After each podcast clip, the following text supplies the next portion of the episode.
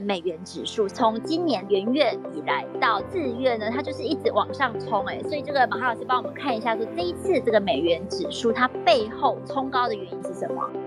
我如果说想要加码美元的部位，现在是进场的时机吗？我觉得美元还是会走强，只是现在回落震荡。去年开始每个月换日币，我们不是不能出国。对，我很建议大家可以做这件事。如果你疫情过后，你还是希望去国外走走，然后你可能首选是日本的话，你就开始像帮你存旅游基金啊。欢迎收听远见 Air，各位听众大家好，我是主持人远见杂志副总编辑林让君。那我们今天呢，仍旧是邀请我们的马哈老师，就是 Money Bar 的创办人马哈老师好。哎，大家好。马哈老师，你再帮我们盘点一下，我们上一集我们谈到报税季节，我们怎么节税的这个美角嘛，哈。那今天我们就在请马哈老师，你来看看说这个美元指数，其实从今年初以来，元月以来到四月呢，它就是一直往上冲，哎，四月这个美元指数冲破一百大关，然后现在又继续往上冲。那其实这样整个的往上冲的这个涨，差不多已经要来到十趴嘞，所以这样冲得很狠的。可是最近有一点点往下压。那所以这个马哈老师帮我们看一下，说这一次这个美元指数它背后冲高的原因是什么？因为大家都知道美国无限 QE 这件事情，大家很清楚嘛，就是它从那个 COVID-19 疫情开始就持续无限 QE，嗯，然后它就一直印钞票，然后撒钱嘛，然后他们国家的利率也降到零。那撒钱跟利率降到零这件事，其实变相就是你美元的美金的资产价值变低了。对，所以其实从二零二零年三月，就是我们疫情开始的那时候，就一路美元指数一路下跌。那一路下跌是因为，假设你狂印钞票，你的币这个美金的价值相对一定是贬值啊，贬值了。嗯，所以它其实最低来到八十九点二。大家知道美元指数是用一百为基准哦，那它就来到了八十九点二。后来就是。大家都觉得疫情嘛，可是疫情到今年年初，股市是不管是美股或台股，其实都涨翻天。我想大家不会否认这件事嘛。后来因为俄乌战争，大家也没想到真的会打了。对，就很严重咯，因为油价就在一百多，现在还在，而且打不停。然后呢，两大国呢又有油又有黄小玉，对不对？现在连印度都说我小麦不要出口了，很清楚就是第一个油价高涨，第二个是原物料大涨。那这两件事情，通膨都会有很大的影响，所以美国通膨其实都在八趴多，是不是？他们就为了抑制通膨，说：“哎，我要开始升息喽。”那升息大家就开始有点紧张了。那升息完之后，马上说我要缩表，缩表很简单，就是我本来印了很多钞票，对不对？我固定去买，但是我现在要不买了，嗯、然后我还要陆续把钱拿回来。对，我投资的本金，我就不再去买债券，好，不去做投资了。嗯，所以。美元代表美元要慢慢回到美国了，所以美元指数就会一路一直涨。然后你刚刚讲的很正确，从四月份到五月十三的最高点，四月份才一百，五月十三那一天最高点碰到一百零五。然后你看一个月从一百涨到一百零五，短线就是涨太多了。连那个他们自己专业的机构高盛也说，他觉得目前美元是被高估的，而且他觉得说看起来就是超涨了。所以我觉得，就是任何东西都一样，你的短线涨幅过高，其实就是投资的资金进驻，不是正常合理的价位的时候，就是涨高了一定会跌啦。那你觉得美元还会继续走强吗？我觉得会耶。怎么说呢？因为主要就是说，就是升息嘛。第一个升息嘛，第二个其实你应该有感觉到。最近大家就是很熊市，就大家悲观的氛围越来越高。然后悲观的氛围里面，其中有一块谈到经济可能会衰退。其实现在很多那个呃大型机构嘛，或者是一些大型机构都已经在调降 GDP 的一些升幅。对，然后当经济不好的时候，美国又在升息，大家是不是可以做利差？就是美国的债券利差跟其他国家利差就会有差别了。那假设它今年升到年底到二点五，甚至有的人估计到二点七五，加上它的美国国债利率，我想很很多人会把资金趴进美国的。嗯，那只要把资金趴进美国，强势美元这件事就不会是大家讲讲，可能是真的慢慢就它越来越强势了。我觉得美元还是会走强，只是现在回落震荡。但是你说会不会马上又涨到？我们在一个月内涨从一百涨到一百零五，我不觉得马上就会回到一百零五的水准啊，因为大家其实都是还在持续的观察嘛？今年的话，因为它现在这个三月涨一码，然后五月初的时候涨两码，两码，六月两码，大家就会觉得说它应该会涨到九码，嗯、就九码是大部分人预期的、啊，然后很多人会觉得是九到十一码，就是他看说通膨可不可以压下去嘛？嗯，如果没办法压下去，我可能就是升旗是其中的一个手段嘛。对，然后再来就是，那就要再看它能不能把油价稍微压下来一点了、啊？因为油价是最大的通膨来源嘛。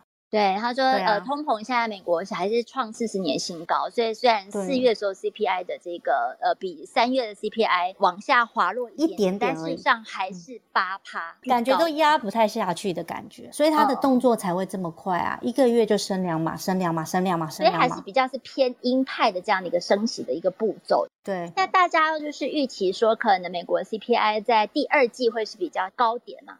对，然后之后可能下半年就会往回落，所以意思就是说，它的这个升息力道有可能在六月之后就有比较减缓的可能性，但是目前还不知道，因为基本上九马也还是很多一年。那马涛老师，那想请问呢？所以你就是分析说，呃，今年以来可能美元指数或者是说美元还是有一个撑盘的力道，因为这是急速升息的关系嘛。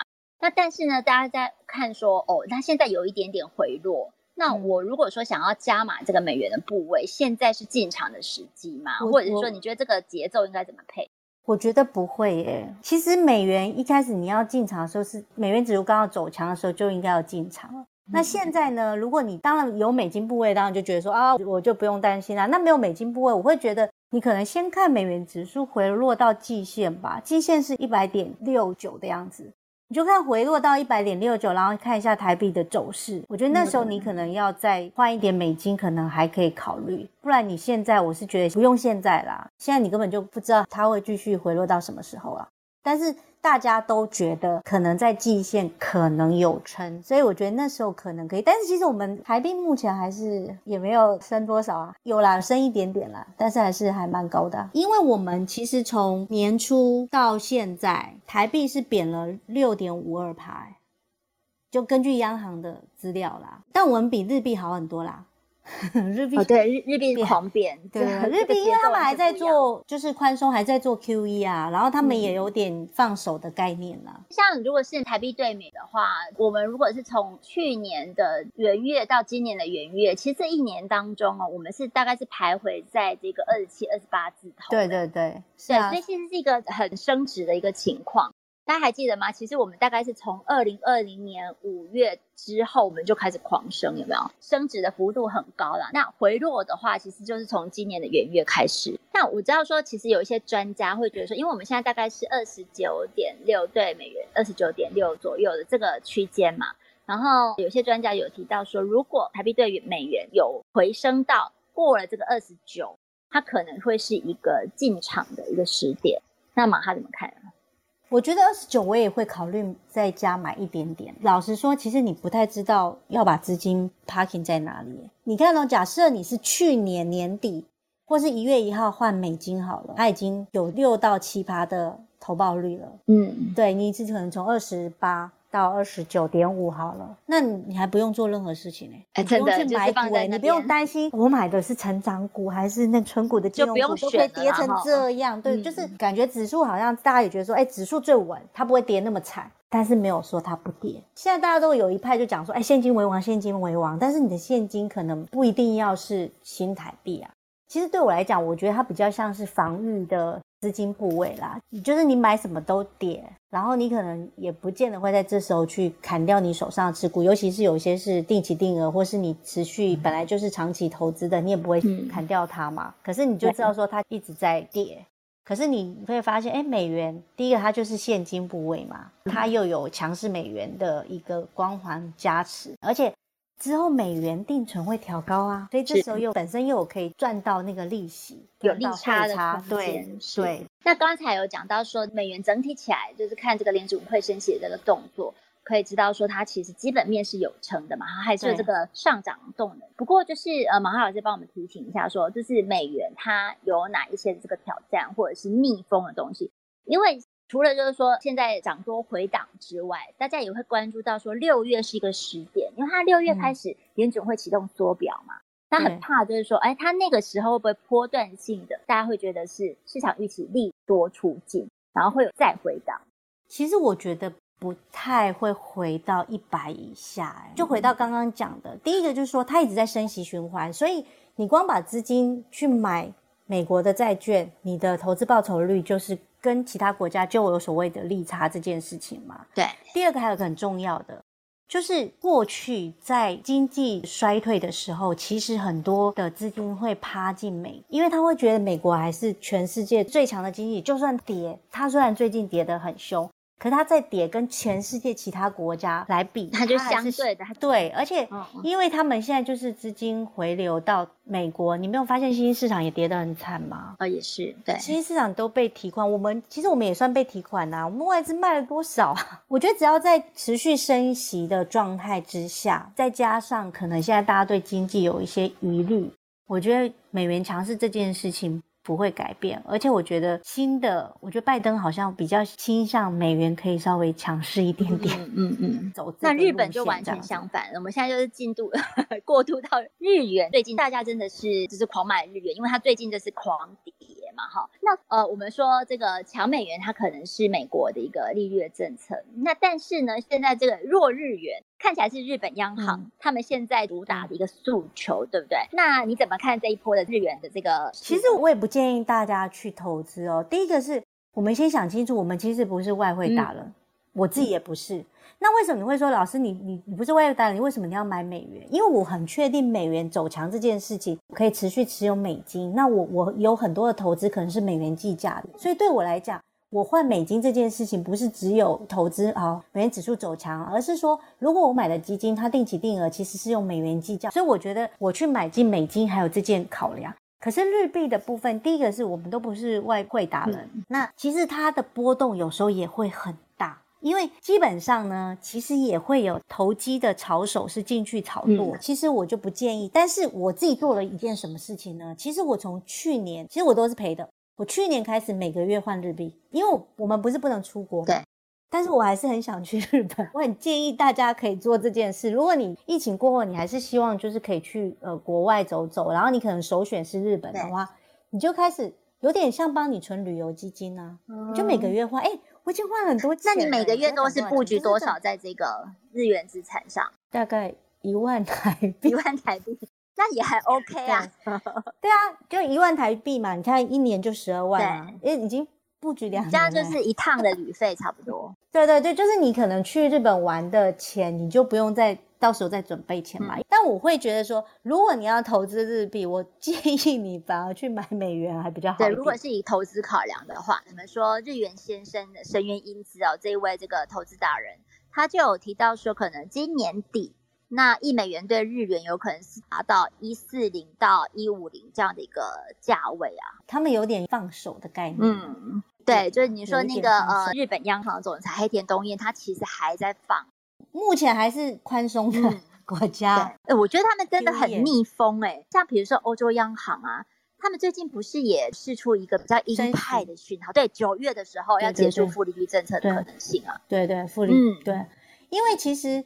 欧洲其实也蛮惨的啦，嗯、因为欧洲这次的战争跟它的通膨其实也很严重，诶，景气也更不好。嗯、就是如果你比较美国的话，它其实没有美国好，就比美国烂很多。因为大家知道美元指数是由几个非美货币组成，六六个，然后欧元是占了五十七点六趴。欧元弱势，美元指数就会持续走高，就会强势。嗯，所以它只只要欧洲的景气不好，或是欧元币别走弱，其实都会有助于美元强势，美元指数走高。因为假设那边景气不好嘛，那一定是大家又觉得强势美元，其实就是持续要拥有美金啊。对，我觉得啦，嗯嗯嗯，变成说，其实目前看起来就是美元是强势的嘛，但也不是说我们手上是不是所有的新台币都要换成美金？也不是，对。我倒是觉得说，因为今年其实对所有投资来讲都是非常波动跟练心脏的一年，就是说今年的波动很大，然后涨幅很大，常常比如说纳斯达怎么一天的涨幅有五趴，这就是你会觉得发生了什么，就是做大怒神，然后其实感觉都没有什么好消息，嗯、你知道吗？就是诶好像也做了很多事情，怎么好像股市就喋喋不休，然后业绩创新高也还是喋喋不休，那业绩一衰退哦，更跌得更惨，嗯、所以我觉得应该是说。对所有的投资人来讲，应该是今年可以去好好的想一下你的资产配置要怎么做。因为资产配置这件事情，其实你会遇到比较大的金融，我我没有觉得现在是金融危机，但是我觉得它就是一个震荡的状态，因为你还不确定是不是衰退，你也还没有看到任何银行倒闭，所以还不算没有系统性的危机。去定义说是对，目前没有。可是你会发现，你的资产一直在缩水，一直在缩水，嗯、然后你就应该想一下，说你自己过去的资产配置到底是怎么配？那以前过去大部分因为股市很好嘛，然后今年是股债都跌，所以你就在想说，哎，我的股票、我的债券，还有我的现金部位，我到底要怎么去搭配？嗯那你的现金部位，像我自己来讲，我的现金部位绝对会有美元，而且我会把美元的比重拉高。对，就不只是是美元是强势货币，它的这个美元资产其实也在我们的投资部位里面是相对是核心资产的部分啊。那我觉得短期，比如说美元指数走弱啊，我倒是觉得也不用，就是我有投资人，我我都建议现在就是先把手绑紧，不要急着去进，因为你不知道你是接刀子还是真的买到那个。通常是接刀子，就是你对不对？以最近的市况来看，对，你现在就是你现在看，它可能有时候波动是很大，包括油价也是啊。油价波动，我觉得也是很夸张的，嗯、就是波动很高这样子。就是你再回到去想，我的资产部位到底要怎么去分配，然后不要一直进进出出。对，因为就是资产配置，它在今年这样的一个黑天鹅满天飞的一个格局里面，它其实就是分散风险嘛。然后你一定要有，我会建议还是要有美元部位啦。其实我觉得我们投资啊，然后跟一些市况观察，很多都是相对值啊，就是美元相对于其他的币别，它就是比较走强的一个状态。那新台币跟日币的话，它可能就是一个贬值比较弱的一个格局啊。哈，马哈老师也有提示到说，我们如果要做外汇的话，不是说把它当成是一个投资或是炒作的工具，因为你永远都是炒不过那一些大户，你知道吗？专业机构也比你厉害很多，人家还有一整个团队，所以就是说，你还是要回归到说。你到底要怎么样去使用这个美元的资产，或者是日元的资产？像是马哈老师就非常明确，他就是要去日本玩，所以他就分批去进日元。对，现在其实我我也没有玩到最低点啊，但是我会觉得说，对我来讲，我的目的是我未来的旅游基金嘛，那我只是分批，然后也。算变相逼自己存钱啦，对，所以就是分批啊哈，然后避险一下，对，分批，对，分散一下风险，好哦。所以就在这个前提之下哈，这是另外一个外汇投资或者是说操作跟交易的一个眉角啦哈。嗯、你怎么样去切入日元的投资？好，那马哈老师有没有什么关于汇率跟美元、日元要给我们一些什么提醒的吗？我是觉得，如果你平常就有一些投资是用美元计价的，我觉得就像你讲的，可能比如说二十九附近，相对好像价位 OK，你就开始陆续换吧。嗯，对，因为我觉得要回到二十七点五、二十，因为这个太冲了，不太可能。这不太可能啦，嗯、因为我觉得不太可能。像我们基金如果是美元计价，我们就是在外币账户扣款啊。因为你就可以不用去担心汇兑损失这件事情嘛。如果你本来在投资的部位里面就有美元计价的投资商品，那我就觉得你应该是趁美元可能在二九或二八点五到九，我是觉得不太可能会到 八点五啊的时候，你就可以开始换啦。因为没有人会换到最便宜的啦。但你就是觉得说，哎，反正你这个投资会用到，你就可以开始换。那大家。可能要先知道是说，为什么美元指数联动美元，它走强的时候，美元也走强，所以你可能要先有这个概念，所以你可以用美元指数作为你判断美元会续强还是走弱的一个指标，那你就可以去决定说你在什么时候可能相对它比较低点的时候，你可以开始陆续换这样子。谢了解，好哦。那今天谢谢马哈老师，也请大家继续每周锁定远见 Air，帮我们刷五星评价哦，让更多人知道我们在这里陪你轻松聊财经产业国际大小事。下次见，拜拜。